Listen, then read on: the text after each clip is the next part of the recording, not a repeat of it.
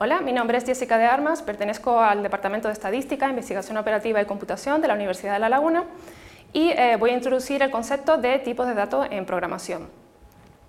En primer lugar, veremos qué es eh, un tipo de dato y cómo se clasifican los tipos de datos y luego introduciré eh, distintos conceptos que están directamente relacionados con los tipos de datos y que se utilizan durante la programación. Finalmente, pues haré un breve resumen. Entonces, ¿qué es un tipo de dato? Eh, en un sentido general, eh, un tipo de dato define un conjunto de valores y eh, las operaciones que se pueden realizar sobre esos valores. La asignación de tipos de datos tiene dos objetivos principales. En primer lugar, detectar los errores en las operaciones y en segundo lugar, determinar cómo ejecutar estas operaciones. Em, en general, pues existen muchas posibilidades para clasificar los tipos de datos.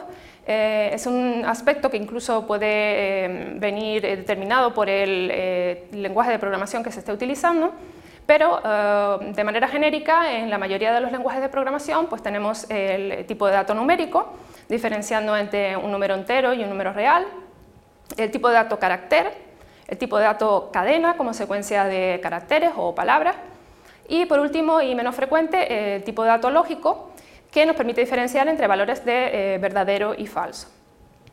Pues bien, como ya comenté al principio, existen una serie de elementos que se utilizan en la programación y que están directamente relacionados con el concepto de tipo de datos. El primero de ellos es eh, las variables. ¿Qué es una variable? Pues es un nombre asociado a un elemento de datos y su valor, como el propio nombre indica, puede cambiar a lo largo de la ejecución del programa. Toda variable pertenece a un tipo de dato concreto, y podemos distinguir tres partes fundamentales en la vida de una variable. En primer lugar, la declaración. Eh, en la declaración indicamos el tipo de dato de eh, la variable y el identificador o nombre de la variable. Luego, en la inicialización, eh, le daremos un valor inicial a esa variable que hemos declarado. Estos dos aspectos, declaración e inicialización, en algunos lenguajes se puede realizar en la misma sentencia. Y por último tenemos la utilización de la variable, pues ya sea en expresiones, en controles de bucles, en eh, sentencias condicionales, etc.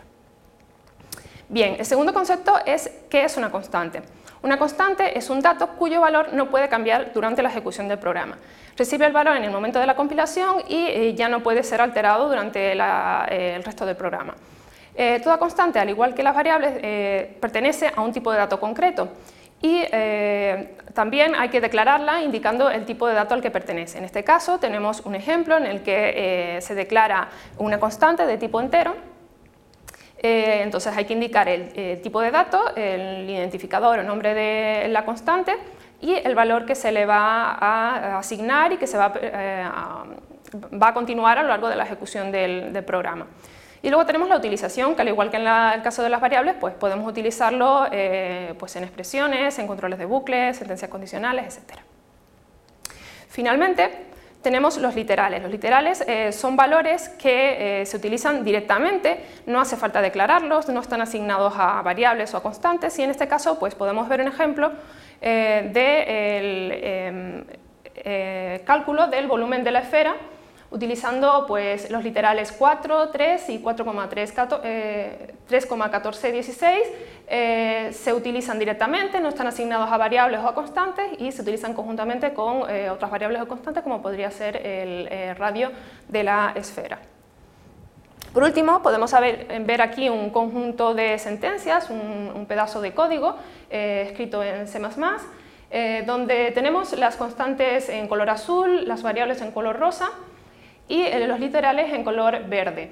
Eh, en primer lugar, tenemos eh, una sentencia en la que mm, se indica una, se declara una constante n a la cual se le asigna un valor 10, es de tipo entero, al igual que las variables i y sol que se indican a continuación.